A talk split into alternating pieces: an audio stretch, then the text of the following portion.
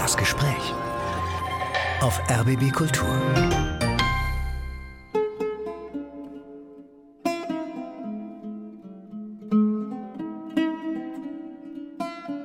Ich bin Britta Bürger. Herzlich willkommen.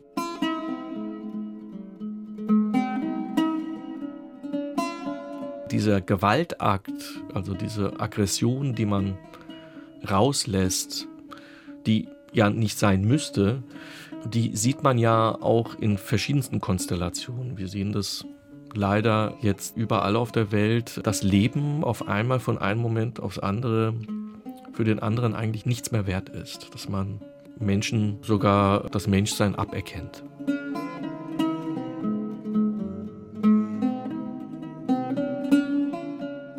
Themen Machtausübung und Gewalt ziehen sich durch das Werk des Berliner Konzeptkünstlers Nassan Tour.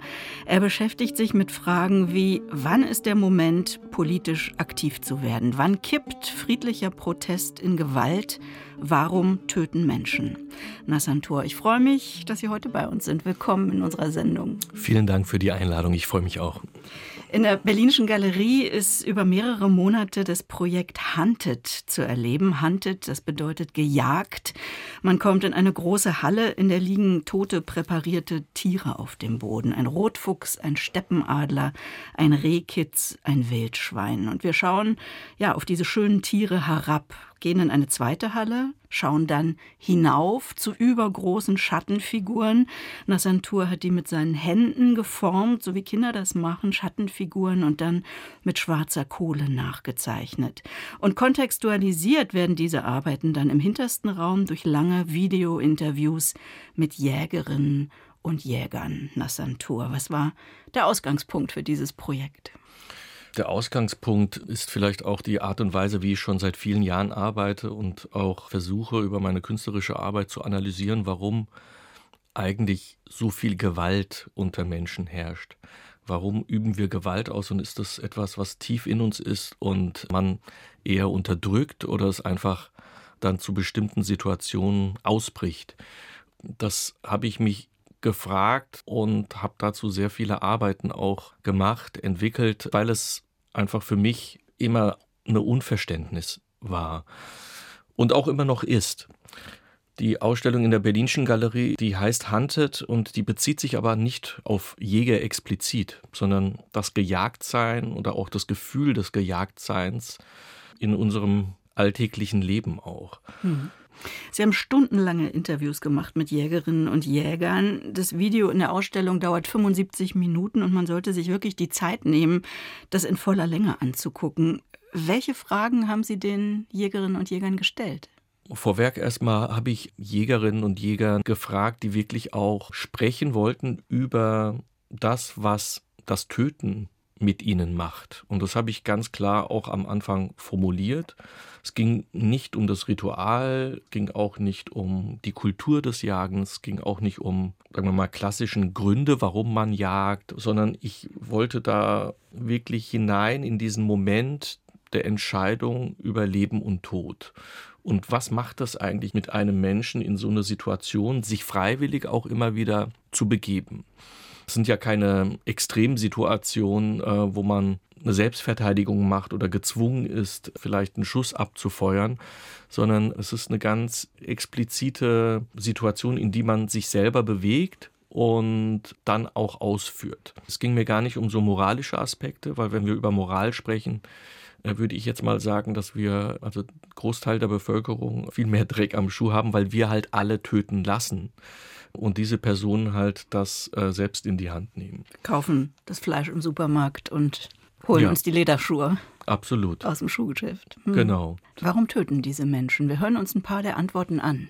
Das ist so wie, wie früher, wenn man, wo man als Kinder Verstecken gespielt hat oder Fangermandel oder so Zeug, weißt du, wo du dann wirklich äh, in so einer Interaktion drin bist und ganz vorsichtig sein musst, dass es dich nicht, dass der andere dich nicht mitkriegt und dann batsch, kannst es, äh, hast du es geschafft. So, es ist im Prinzip auch ein, ein Spiel. Eigentlich ist es auch so wie, wie, wie ein Spiel. Ja. Aber es geht natürlich um Leben und Tod. Darüber grübelt man nicht nach. Das ist so.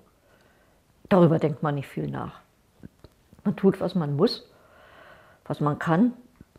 Das eine mit Liebe, das andere aus Pflicht. Rational eben. Ganz komisches Gefühl, ich kann es kaum beschreiben. Man hat Angst irgendwie, man ist aber durch dieses Adrenalin möglich, die beiseite, also es ist möglich, die beiseite zu, äh, zu schieben. Und es fühlt sich auch euphorisierend an tatsächlich. Aber es gibt auch Menschen, die irgendwann sagen, nee, mache ich nicht. Bis hierhin und nicht weiter, Ende. Aber der Mensch strebt halt auch nach der Macht und nach Kraft und manchmal auch nach Gewalt. Das ist so absurd, der Vergleich klingt ein bisschen wie shoppen gehen. Jemand, der Uhren kaufen geht. Das ist so ein Sammeltrieb. Man möchte irgendwie schon, man möchte diese Uhr haben. Man möchte aber eigentlich kein Geld dafür ausgeben. Und ich glaube, ähnlich ist es mit dem Beutetrieb und dem Töten. Beute machen, Jagdfieber. An anderer Stelle ist auch von Blutrausch die Rede, Nassantur. Wie haben Sie es geschafft, dass diese Menschen sich so geöffnet haben? Indem ich erstmal eine Situation geschaffen habe, die sehr intim war. Also ich, ich bin immer zu ihnen nach Hause gefahren. Ich habe äh, kein großes Equipment mitgenommen, außer zwei Mikrofone und habe auch die Aufnahmen mit meinem iPhone gemacht. Ach, ja. echt? ja, also ich wollte wollt wirklich nicht so eine große Installation dort haben. Dann war es sehr wichtig, dass es anonym war. Also sprich, ich habe von vornherein gesagt, dass man sich keine Sorgen machen muss. Es werden keine Namen genannt und ähm, man wird auch nicht die Gesichter sehen. Sieht man ja auch in der Videoinstallation, das ist meistens Ausschnitte oder die Hände und dann habe ich zugehört und ich musste eigentlich gar nicht viel machen, außer ein paar Fragen stellen. Und langsam war das fast wie auf einer Psychocouch. Man hat auch das Gefühl gehabt, das sind Themen, die auch unter den Jägern und Jägerinnen nicht äh, besprochen werden. werden. Mhm. Ja, also es sind Tabuthemen. Aber dieses Euphorisierende, dieses Spaß haben auch am Töten, das ist etwas, was unter vorgehaltener Hand vielleicht leise besprochen wird, aber nicht öffentlich. Und, ähm, es war auch befreiend für viele, darüber mal sprechen zu können und dann aber auch sich die Zeit genommen zu haben, auch selber darüber zu reflektieren. Trotzdem sieht man die Anspannung, auch die Verunsicherung an den Händen. Ne? Also gerade bei den Frauen irritiert das lange Fingernägel, die sich richtig so ins Fleisch bohren oder die Hände, die sich verkrampfen oder kratzen, jucken. In diesen Händen ist unheimlich viel Bewegung, also keine Ruhe. Ja, da passiert natürlich auch viel, indem man genau das, was man vielleicht auch äh, gedanklich wegdrückt, wie auch die eine Dame sagt, es muss rational sein, aber es ist halt nie rational, wenn man jemand anderen das Leben nimmt. Dieser Gewaltakt, also diese Aggression, die man rauslässt, die ja nicht sein müsste, die sieht man ja auch in verschiedensten Konstellationen. Wir sehen das leider jetzt überall auf der Welt, das Leben auf einmal von einem Moment aufs andere für den anderen eigentlich nichts mehr wert ist, dass man Menschen sogar das Menschsein aberkennt.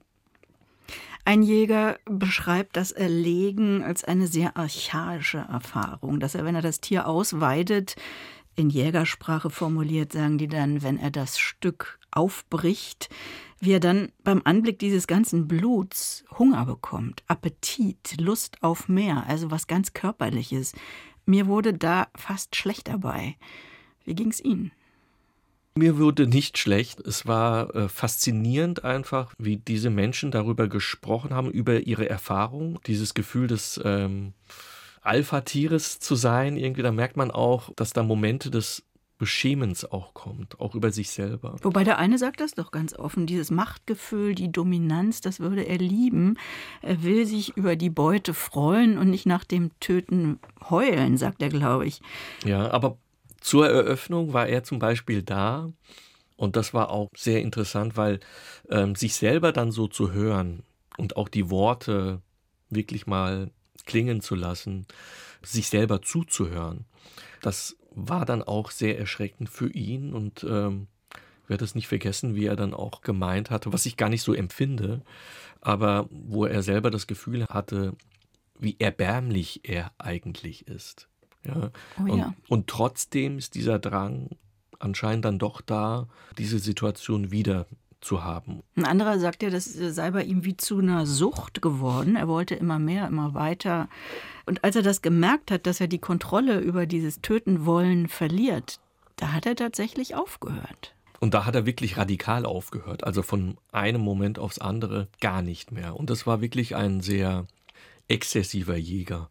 Der hat auch, ich denke mal, dass das auch illegal war, also ohne äh, Schusswaffen am Anfang auch gejagt als junger Mann in den Wäldern Deutschlands, was eigentlich verboten ist, also nur mit Machete und Messer. Und irgendwann mal hat er, wie er sagt, halt auch selber den Respekt irgendwie verloren, auch vor dem, vor dem Leben an sich und hat auch Angst bekommen, glaube ich, zu welcher Person er dann auch wird. Hm. Dass die Gefahr besteht, dass man da auch wirklich immer mehr auch abstumpft. Ich habe anfangs schon die äh, toten, präparierten Tiere beschrieben, die in der Ausstellung nicht wie erschossene Jagdtrophäen am Boden liegen, sondern ja, die könnten einfach auch nur schlafen. Die haben so eine unschuldige Schönheit beinahe. Haben Sie diese Tiere selbst so drapiert oder in dieser Art und Weise ausstopfen lassen? Ich habe diese Form natürlich gewählt und habe mit dem Tierpräparator zusammen, also ich habe ihm genau erklärt, wie ich es haben möchte. Und es sollte halt wirklich auch so sein, dass, dass die Tiere ihre Würde auch noch haben. Ja? Also es geht ja ums Leben auch in der Ausstellung, obwohl so viel über den Tod gesprochen wird. Sie haben ja schon mehrfach mit präparierten Tieren gearbeitet, äh, zum Beispiel in dieser Installation Agony. Das ist so eine Art Versuchsanordnung, in der das Täter-Opfer-Verhältnis umgekehrt wird. Also da triumphiert die Taube über den Falken, das Rehkitz über den Fuchs, die Ziege über den Luchs. Da geht es wohl mehr um den Aspekt von Widerstand, also um die Umkehr der Machtverhältnisse. Ja, diese Arbeit ist ja vor allem metaphorisch zu sehen. Was ich nicht akzeptieren wollte innerhalb, äh, also auch dieser künstlerischen Arbeit und der Aussage auch, dass was angeblich von der Natur vorgegeben ist, dass man dem sozusagen erliegen muss. Das in Bezug natürlich zu vielen gesellschaftlichen Machtstrukturen, in denen wir leben, wie auch dem Kapitalismus. Also wer hat eigentlich Macht? Und bedeutet das auch so, dass wir uns dem immer beugen müssen? Und hier unterliegt sozusagen das vermeintliche Opfer nicht, sondern dominiert das stärkere Tier in diesem Moment und wächst zu so einem kraftvollen Tier auf einmal über und dann dominiert auf einmal das Rehkitz halt den Schakal oder die Taube den Adler. Ist das ein Bild äh, für eine Fantasie, die Sie auch zum Beispiel im Kontext von Demonstrationen sich vorstellen? Dieses Jagen und gejagt werden, Täter und Opfer sein und wie sich das vielleicht umkehren könnte?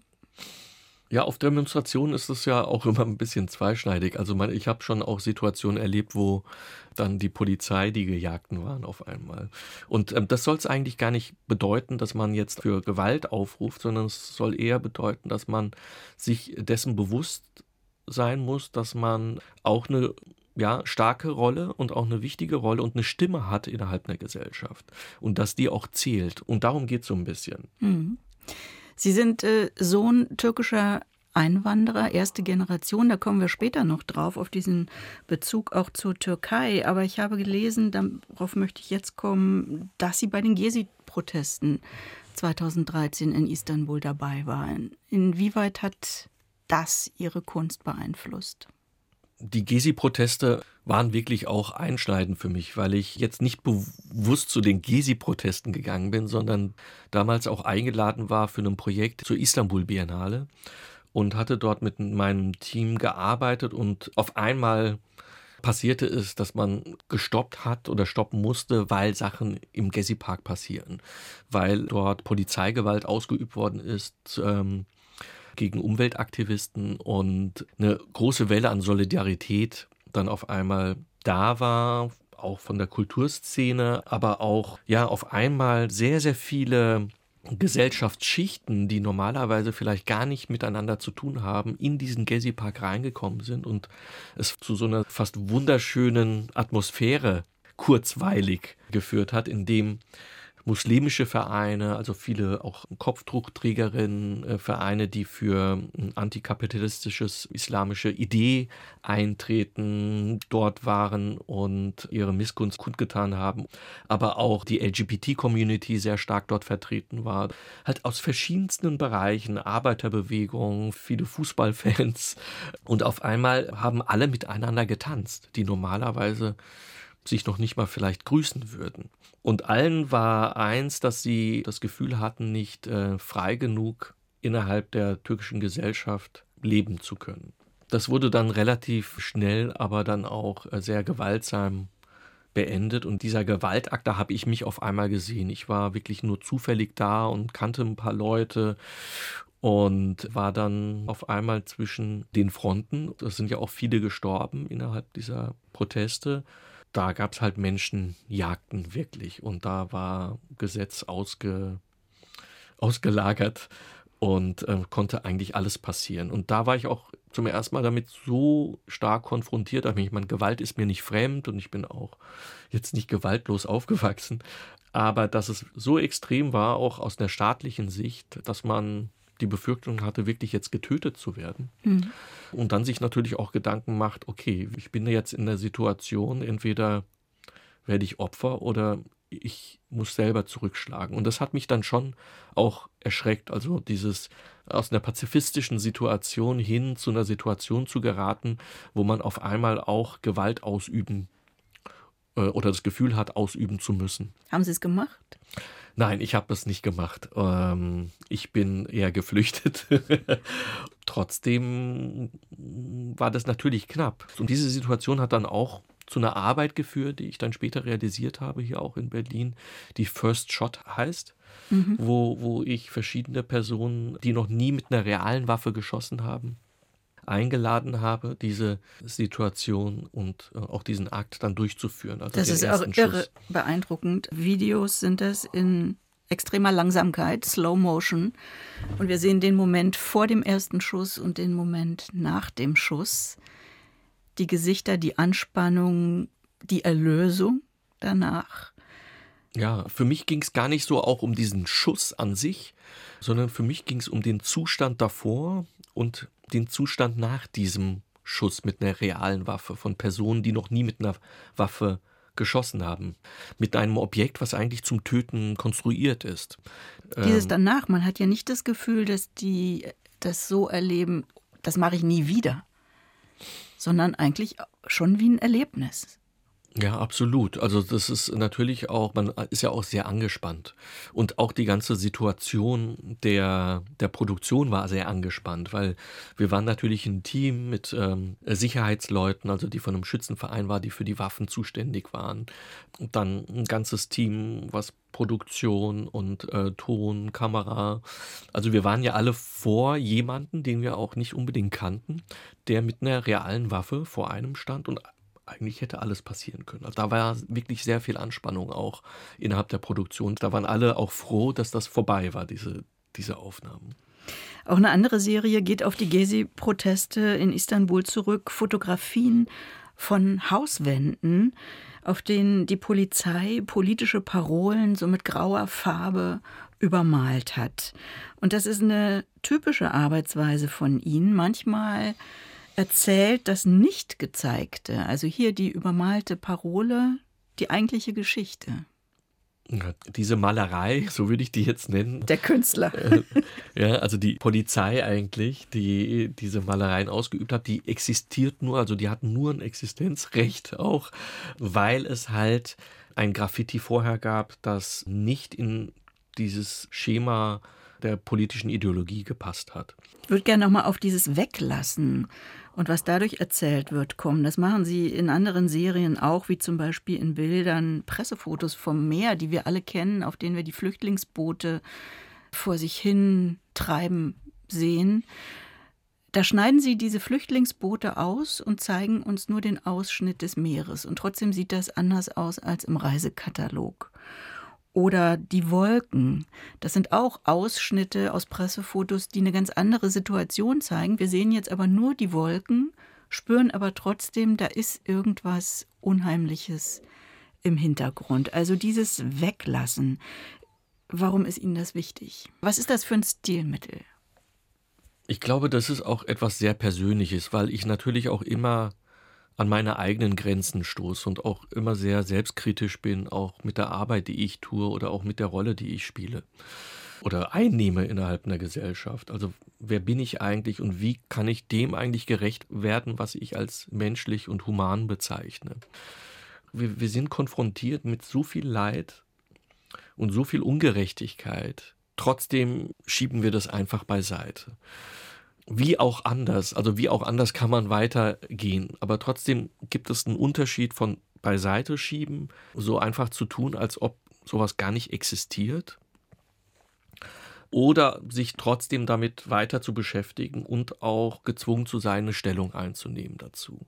Und diese Bilder mit diesem Weglassen sind natürlich auch, das kenne ich so aus meiner Kindheit auch. Ähm, als ich ein Kind war, gab es viele Probleme wie so ein Kind vielleicht auch hatte, vielleicht auch ein bisschen mehr als sonst, wo man aber Momente hatte, wo man sich einfach auf die Wiese lässt, äh, setzt oder hinlegt mit dem Blick nach oben zu den Wolken und all das vergesst für einen Moment. Links und rechts, Probleme mit den Eltern, Probleme mit der Schule oder wie auch immer. Alles, was eigentlich einen bedrückt, dass es da Momente gibt, wo man das alles wegblenden muss und nur noch diese schönen Wolken sieht. Das ist mir wichtig, dass ich fast wie so Vielleicht sind es auch wie so Fallen, die ich selber stelle, auch mir selbst gegenüber, aber vor allem auch den Betrachtern gegenüber, was steckt eigentlich hinter diesen ganzen Nachrichtenbildern, die nach einer Weile für uns einfach nur noch abstrakte Bilder oder Nummern werden. Es ist ja auch alles gefiltert, mehr oder weniger alles, was wir sehen,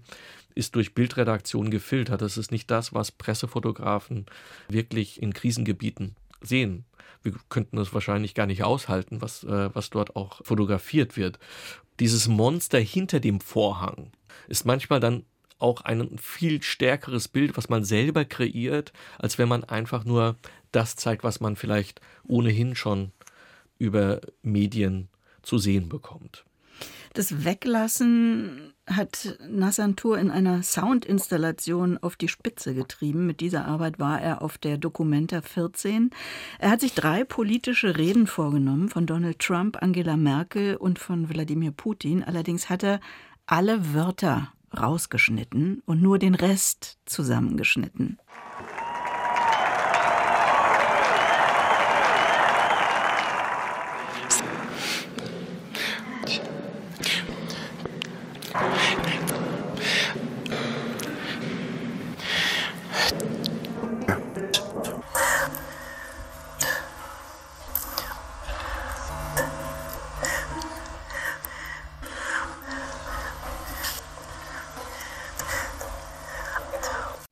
Körperlich, so intim, nehmen wir politische Reden sonst ja gar nicht wahr.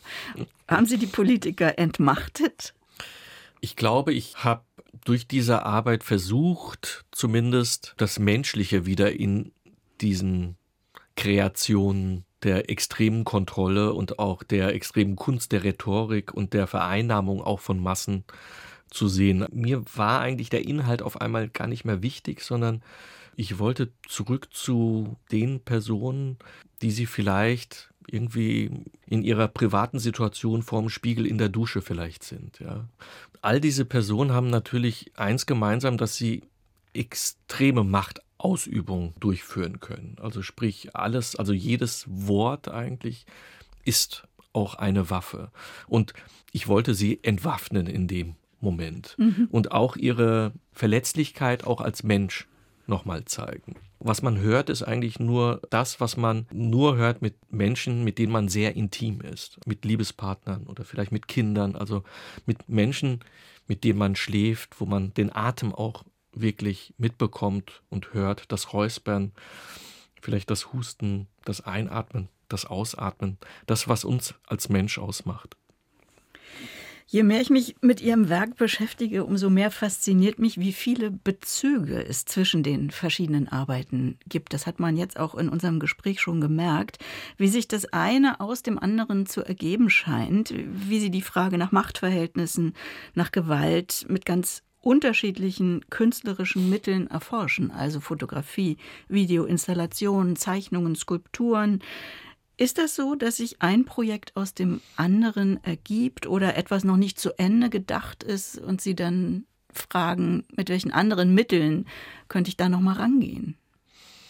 Ich äh, habe eigentlich kein Bedürfnis, speziell mit einem Medium zu arbeiten und das bis zur Exzession irgendwie zu einer Perfektion auch zu bringen. Ich bin als Mensch unperfekt und scheitere auch nonstop, scheitere auch an meinen eigenen Ansprüchen.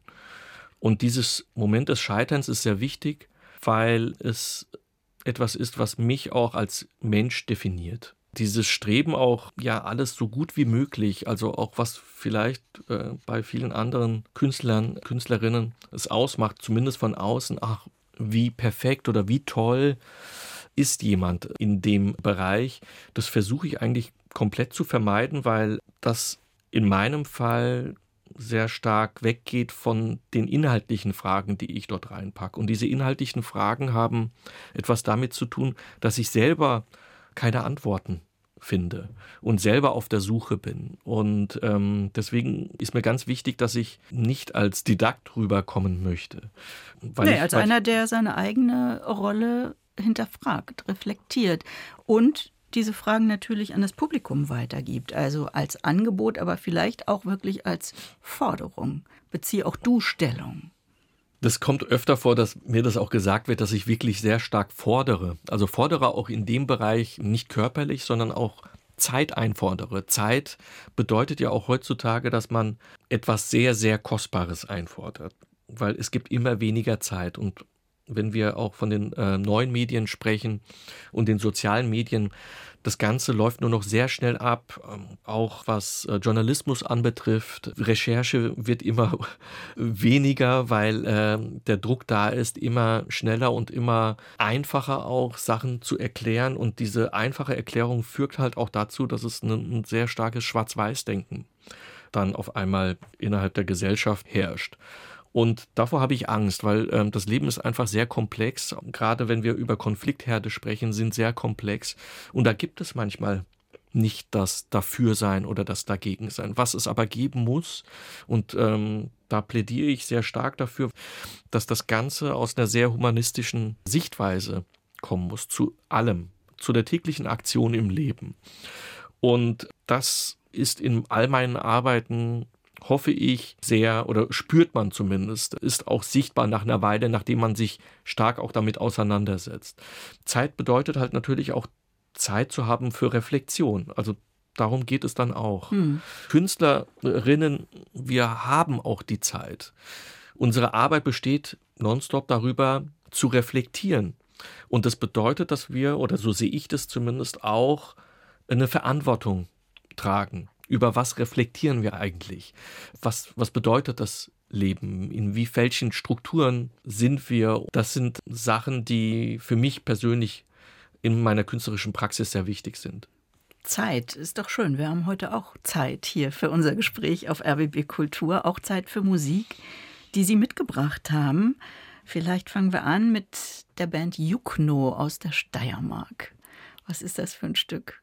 Das Stück heißt Hund und ich mag das Stück einfach, weil ich gerne dazu auch arbeite, äh, jetzt gerade, aber auch sich vom Mensch zum Hund eigentlich zu verwandeln. Ja, ich äh, kann gar nicht so viel beschreiben dazu, aber vielleicht sollte man sich das einfach anhören. Ich mag das Stück sehr.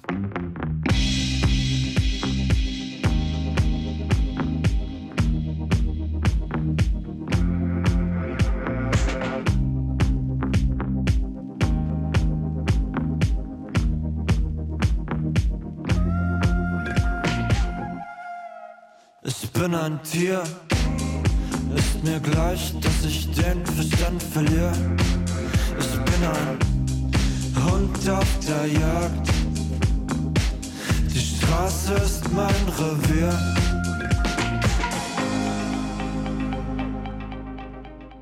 Die Band Jukno mit dem Titel Hund, Musik, die der Künstler Nassantur mitgebracht hat für unser Gespräch auf RBB Kultur. Nassantur ist Jahrgang 1974, geboren in Offenbach, ein Arbeiterkind, Sohn der ersten Generation von Gastarbeitern aus Anatolien. Erzählen Sie uns ein bisschen von Ihren Eltern. Wie haben die vor der Immigration gelebt und wie dann in Deutschland? Ja, meine Eltern waren klassische Bauern, und zwar Reisbauern in Tosja zwischen Schwarzmeerküste und der mittleren Türkei, also im nördlichen Gebiet angesiedelt. Sie sind relativ früh als äh, ja, sogenannte Gastarbeiter damals nach Deutschland gekommen. So sind wir oder bin ich dann auch nach meinen beiden Schwestern in Offenbach geboren und auch groß geworden. Und wo haben die Eltern gearbeitet in Deutschland? Mm, meine Mutter hat in der Fabrik Akkord gearbeitet, in der Fabrik Karl Mayer hieß es, glaube ich. Die haben halt Metall bearbeitet. Das war eine sehr harte, starke, scharkörperliche Arbeit, die sie auch wirklich äh, auch gezeichnet hat fürs Leben, immer noch, auch mit Brandverletzungen, die man heute auch noch sieht von den, von den Arbeiten. Man hat halt Akkordarbeit, hieß damals, ich weiß gar nicht, ob es das noch gibt, aber man wurde bezahlt nach der Leistung, die man gebracht hat. Man hat eigentlich bestimmte Maschinen bedient, die halt äh, heißes Metall zu wahrscheinlich Werkzeugen oder Stücken in der Autoindustrie oder anderen, ich weiß es gar nicht genau, naja, was sie Maschinen. gemacht hat. Mhm. Und ja, mein Vater hat äh, in verschiedensten Bereichen gearbeitet, unter anderem auch als viel als Gärtner. Wurde dem Leben in der Türkei hinterhergetrauert, auch wenn es arm war? Ja, es gab eine unglaubliche melancholische Stimmung, weil man einen Identitätsverlust hatte. Also sprich, ähm, jeder, der aus einem Dorf kommt, hatte eine bestimmte Funktion, hatte ein bestimmtes Ansehen. Und in dem Moment, in dem man in der Fremde ist, die Sprache nicht kann und dann auch zu einer Nummer wird in einer großen Fabrik, verliert man alles. Verliert man auch die eigene Identität. Und das, das war schon sehr gezeichnet davon. Kann mich erinnern, dass wir, dass ich als Kind auch, wir waren sehr oft dann auch auf türkischen Hochzeiten, wurde viel getanzt, aber dann gab es auch ein, zwei Lieder, die sehr melancholisch waren und über die Fremde, also, also das, das Exil, also das Leben im Exil dann auch gesungen wurde.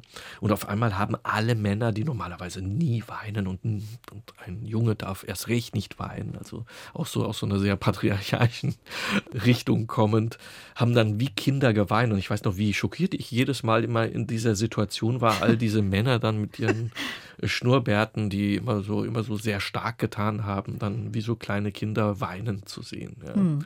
Das ist ein sehr starkes Bild, was mir so ähm, in, in Erinnerung geblieben ist. Wie war das für Sie selbst? Ich will gar nicht sagen, zwischen zwei Kulturen aufzuwachsen, sondern mit zwei Kulturen. War das, haben Sie das als Bereicherung empfunden oder als Anstrengung? Ähm, ich bin eigentlich nicht mit zwei Kulturen, sondern mit ganz vielen Kulturen aufgewachsen, weil Offenbach natürlich auch ein Ort ist, wo ganz, ganz viele Menschen aus verschiedensten Ländern dort wohnen. Die deutsche Stadt mit dem höchsten Migrantenanteil. Genau. Und Knapp 40 Prozent. Und das hat mich wirklich, das war so toll. Also das war, ich hatte wirklich auch eine, eine tolle Jugend, in dem ich ähm, auch sehr enge Freundschaften zu Freunden hatte, die aus Laos kamen, aus Marokko, aus dem ehemaligen Jugoslawien, aus ähm, Italien. Und ähm, das hat mich dann schon auch mitgeprägt aus Korea. Also das war wirklich toll, miterleben zu dürfen, auch in den Familien Gast sein zu dürfen, verschiedenste Gerichte äh, zu essen zum Beispiel, weil wir sind früher eigentlich nie essen gegangen. Das gab's ein, also das war einfach im Budget nicht drin. Aber äh, man hat dann sozusagen auch das Essen bei Freunden dann einfach mitgegessen und vielleicht viel früher sogar an einer asiatischen Küche zum Beispiel äh, gewöhnt als jetzt ähm, viele meiner Freunde, die vielleicht essen waren, aber es noch gar, kein, gar nicht so viele Asiaten gab mhm. zum Beispiel. Interessant. Mhm.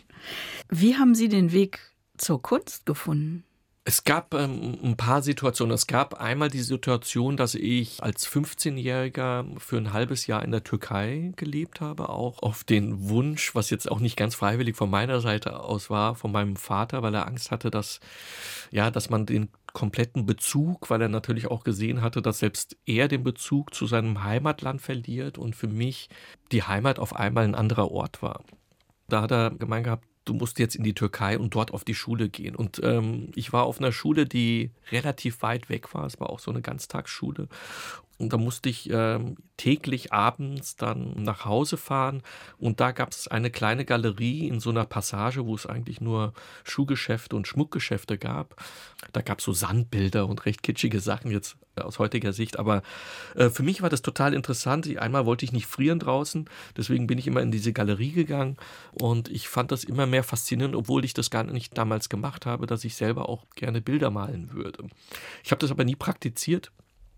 Und später dann kam ich wirklich an eine Kunsthochschule, weil mein, meine damalige Flamme, die heute meine Frau glücklicherweise ist, also Lilly Messina, die auch als Grafikerin und Designerin all meine Bücher auch mittlerweile, wir arbeiten sehr eng auch äh, zusammen äh, gestaltet, die hat sich für Kunst interessiert. Wir waren damals gar nicht zusammen, aber ich war natürlich, äh, ja, äh, sehr verliebt in sie und habe dann so getan, dass mich das auch interessiert und war dann auf einmal im Kunstleistungskurs, wusste eigentlich gar nicht, was ich hier tue. äh, und das hat eigentlich dann dazu geführt, dass ich auf einmal dann auch erfahren habe, auch über sie, dass es ja eine Kunsthochschule gibt in der Stadt, in der ich groß geworden bin. Ähm, habe dann so getan, als ob mich das auch brennend interessieren würde. Es hat mich dann auch interessiert, äh, aber eher zweitplatziert nach meiner äh, Liebe sozusagen. Und ähm, dann habe ich mich auch beworben und wurde dann auf einmal dann auch genommen. Also ich kam relativ spät auch zur Kunst. Ich kann mich noch erinnern, dass ich, glaube ich, mit 20 oder 19 zum ersten Mal in ein Museum gegangen ist mit zeitgenössischer Kunst. Damals war ich in Zürich, habe dann zum ersten Mal Bilder von Francis Bacon und Baselitz gesehen, die mich dann sehr stark beeindruckt haben. Dann habe ich ganz schnell so eine Mappe zusammengetragen und wurde dann auf einmal angenommen und war auf einmal in einer Hochschule, einer Kunsthochschule, in dem ich mich aber auch sehr fremd gefühlt habe. Also wurde auf einmal ein Deutsch gesprochen, was ich auch nicht kannte, sehr viele Fremdwörter, die ich noch nie gehört habe und musste eigentlich eine Sprache neu lernen und musste aber auch lernen, mich zu behaupten innerhalb diesen Strukturen. Hochschule für Gestaltung in Offenbach.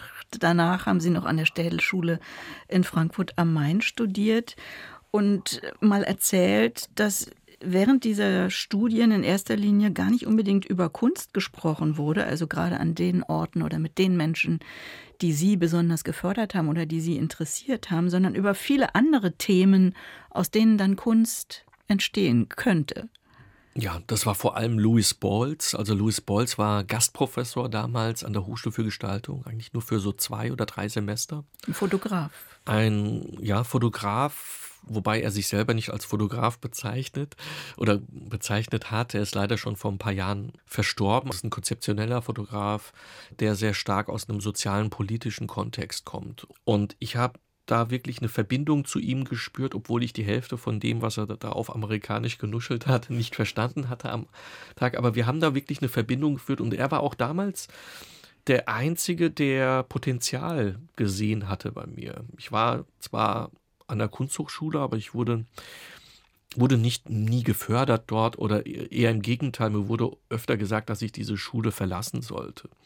Das war wirklich eine wichtige Person für mich, mit der ich bis zu seinem Tod eigentlich dann auch befreundet war, wir zusammen auch Ausstellungen gemacht haben. Für ihn war Kunst eine Sache, aber das Eigentliche war wirklich, wie wir eigentlich auch durch politische Strukturen geformt werden als Gesellschaftskörper und aber auch als Individuum.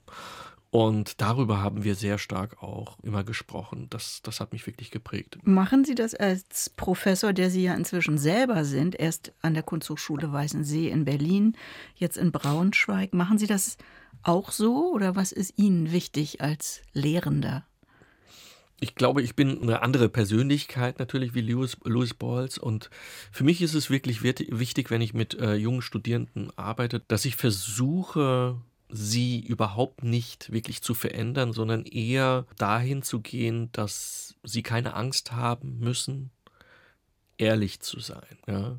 Ehrlich in ihrer Kunst und ehrlich auch in ihren Schwächen und in ihren Fragen, warum sie überhaupt Kunst studieren. Ich versuche, sie zu begleiten auf ihrem Weg.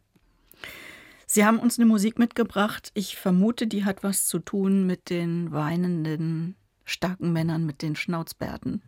Ja, vielleicht, ja. Also es geht auch um, um das äh, Leben im Exil oder ins Exil geratens. Und es ist ein sehr melancholisches Lied, was ich auch zurzeit sehr stark höre. Das war mir jetzt wichtig bei der Auswahl, dass es alles Lieder sind, die ich gerade auch auf meiner Playlist habe.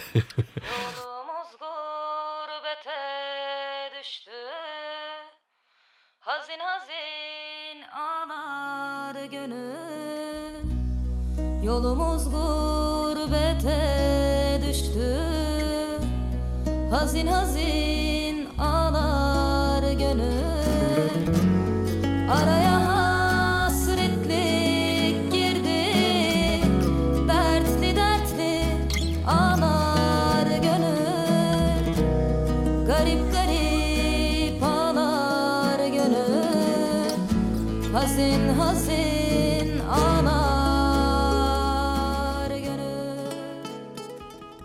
baden in Melancholie, die Nassantur. Vielleicht moderieren Sie die Musik besser ab. Wie hieß der Titel?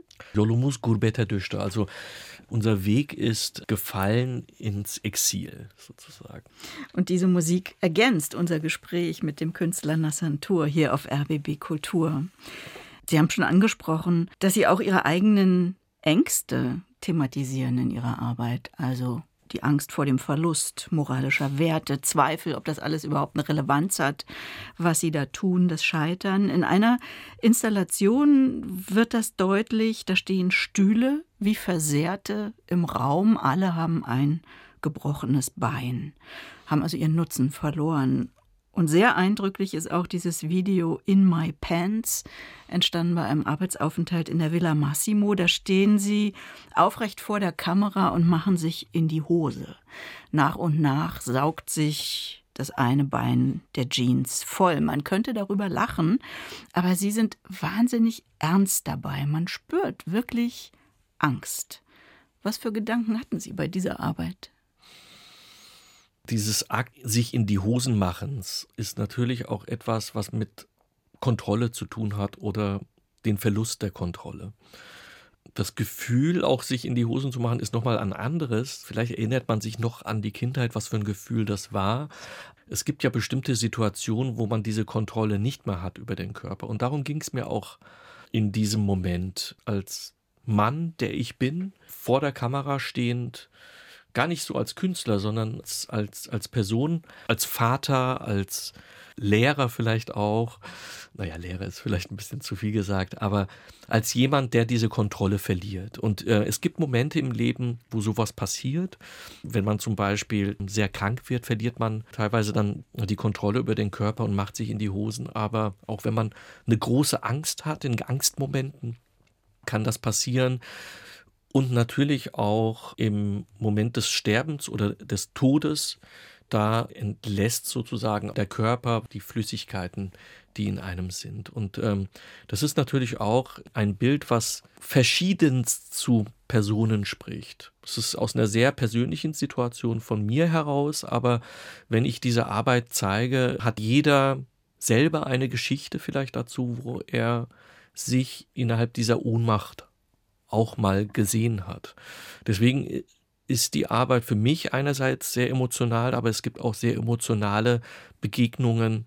Also als ich die Arbeit zum Beispiel in Osnabrück im, im Felix Nussbaum Haus gezeigt hatte, gab es Momente, wo ich äh, mit Personen, die selbst im Exil auch sind und auch ihre eigenen Geschichten haben und äh, die wahrscheinlich auch im Moment in ihren Gedanken aufgetaucht wieder sind, dass die wirklich so sich das anschauen und, und auch geweint haben. Und es berührt mich natürlich auch, aber es berührt mich nicht, weil die Arbeit dann gut funktioniert, sondern weil es meine Schwäche vielleicht auch zeigt in dem Moment und dadurch auch es zulässt, dass es nichts Verwerfliches ist, auch Schwäche oder was heißt Schwäche, auch mit Angst und Emotionalität umzugehen, weil emotional aufeinander zuzugehen, hat was mit Empathie zu tun. Und ähm, dieses Empathische ist für mich wirklich ein großes Anliegen. Sie sind gut vernetzt mit Künstlerinnen und Künstlern, auch in der Türkei, stellen dort auch immer wieder aus, sind eng verbunden mit der Galerie Dirimat in Istanbul. Ich bin ehrlich gesagt überrascht, dass das überhaupt noch geht zumal ihre letzte Ausstellung dort auch ja alles andere als harmlos war. Titel No Surrender, keine Kapitulation. Wie ist das möglich für Sie? Was ist möglich für Sie an Arbeit in der Türkei? In der Türkei gibt es natürlich auch Druck äh, auf den Kulturbetrieb. Dennoch sind dort sehr, sehr viele Menschen, die im Gegensatz zu mir wirklich auch dort wohnen und auch dem konfrontiert sind und trotzdem ihre Stimme erheben. Ich bin ja wirklich auch nur Gast und arbeite generell auch sehr kritisch. Also, und das ist jetzt nicht unbedingt Türkei bezogen, sondern auch generell, was Machtstrukturen anbetrifft. Aber es trifft dort natürlich auf einen anderen Resonanzboden. Es ist klar, dass wir da auch nur sehr vorsichtig drüber sprechen können. Trotzdem ist auch der Aktivismus wirklich äh, dort sehr aktiv. Es gibt so viele Menschen dort und auch Initiativen, die sich einsetzen für andere Menschen, äh, einsetzen für ihre eigenen Initiativen, die bedroht sind auch. Und ähm, davor habe ich unglaublich viel Respekt. Deswegen möchte ich jetzt meine kleine Ausstellung, die ich dort immer mal wieder habe, gar nicht in den Vordergrund tun. Aber ja, ich habe äh, ein sehr starkes Verhältnis mit der Türkei, gar nicht hat das gar nicht so viel damit zu tun, dass auch meine Eltern aus der Türkei sind, sondern einfach, dass ich seit ungefähr 2001, 2002 sehr stark in der Kunstcommunity dort auch unterwegs war und auch immer wieder zu Ausstellungen eingeladen worden bin und deswegen auch dadurch natürlich sich Freundschaften gebildet haben, die, die sehr langjährig sind und ähm, ich auch mit der Galerie Derim Art einen Partner habe, mit dem wir sehr stark und auch vertrauensvoll zusammenarbeiten. Fühlen Sie sich sicher in der Türkei oder ist das auch wieder so ein Moment, so ein Don't be afraid Moment? Es gibt so eine Arbeit von Ihnen, da sieht man eine Ihre Handfläche, in die hineingeschrieben ist Don't be afraid, so ja, wenn man sich selber Mut macht, um auf eine Demo zu gehen, also Überwindung und Versuch, sich nicht einschüchtern zu lassen. Ich glaube, das ist immer wieder ein Kraftakt, auch in so einem Künstlerdasein, sich immer wieder auch mit etwas zu beschäftigen, was ja nicht nur Freude macht oder gar keine Freude macht. Also es ist ja eine Arbeit, die nicht unbedingt Spaß macht die ganze Zeit. Ich bin jetzt auch niemand, der extrem pessimistisch ist, sondern eher, sehr gerne mit Menschen zu tun hat und auch Spaß im Leben hat. Trotzdem ist, äh, sind die Themen natürlich sehr ernsthafte Themen, ja, durch die man sich auch kämpfen muss, auch rein psychologisch. Und dieses Sicherfühlen ist vielleicht auch tückisch. Ja? Also vielleicht fühle ich mich in einem Moment sicher und das hat vielleicht nicht nur mit der Türkei zu tun, sondern überall. Ähm, dass das aber auch etwas ist, was gar nichts mit einer wirklichen Realität zu tun hat, sondern die ganz schnell auch zu etwas umschwenken kann, wo, wo, wo man in Situationen gerät, die dann ja nicht mehr konform sind. Ja, ich habe ja weltweit auch äh, Ausstellungen und ähm, das kann eigentlich überall passieren, auch dass man äh, ins Visier äh, gerät. Aber in der Türkei fühle ich mich, wenn ich dort bin, auch sehr wohl. Ja? Obwohl ich natürlich auch diese depressive und auch teilweise aussichtslose Situation von vielen mitbekomme. Trotzdem sind es Reisen, wo ich mich auch immer wieder mit Freunden treffe und das, das ist es hauptsächlich. Ich weiß, dass Sie über Ihre nächsten Projekte noch nicht viel sagen können oder dürfen, aber vielleicht doch mit welchem Thema, mit welchen Fragen Sie sich jetzt gerade besonders auseinandersetzen?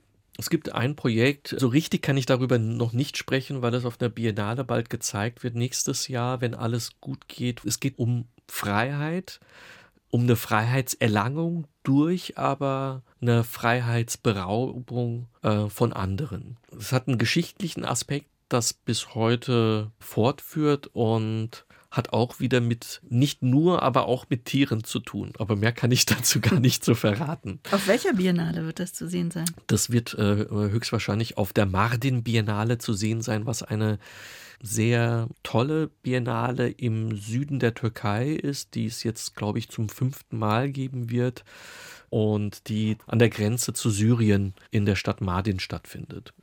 Jetzt aber erstmal in Berlin die Ausstellung Hunted in der Berlinischen Galerie. Die ist noch eine ganze Zeit zu sehen bis zum 1. April nächsten Jahres. Und ich hoffe, ja, dass viele Leute danach genauso neugierig auf ihr weiteres Werk sind, wie ich es geworden bin. Nassantur, herzlichen Dank für das Gespräch.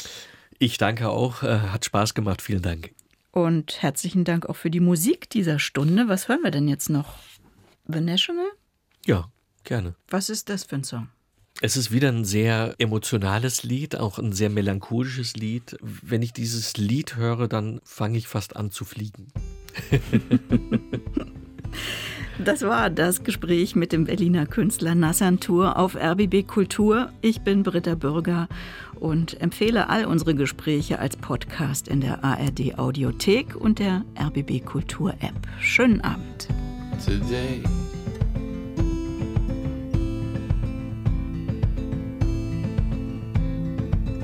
you were far away.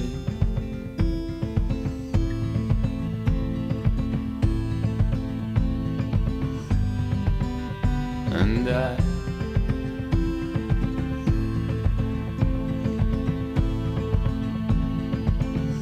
didn't ask you why.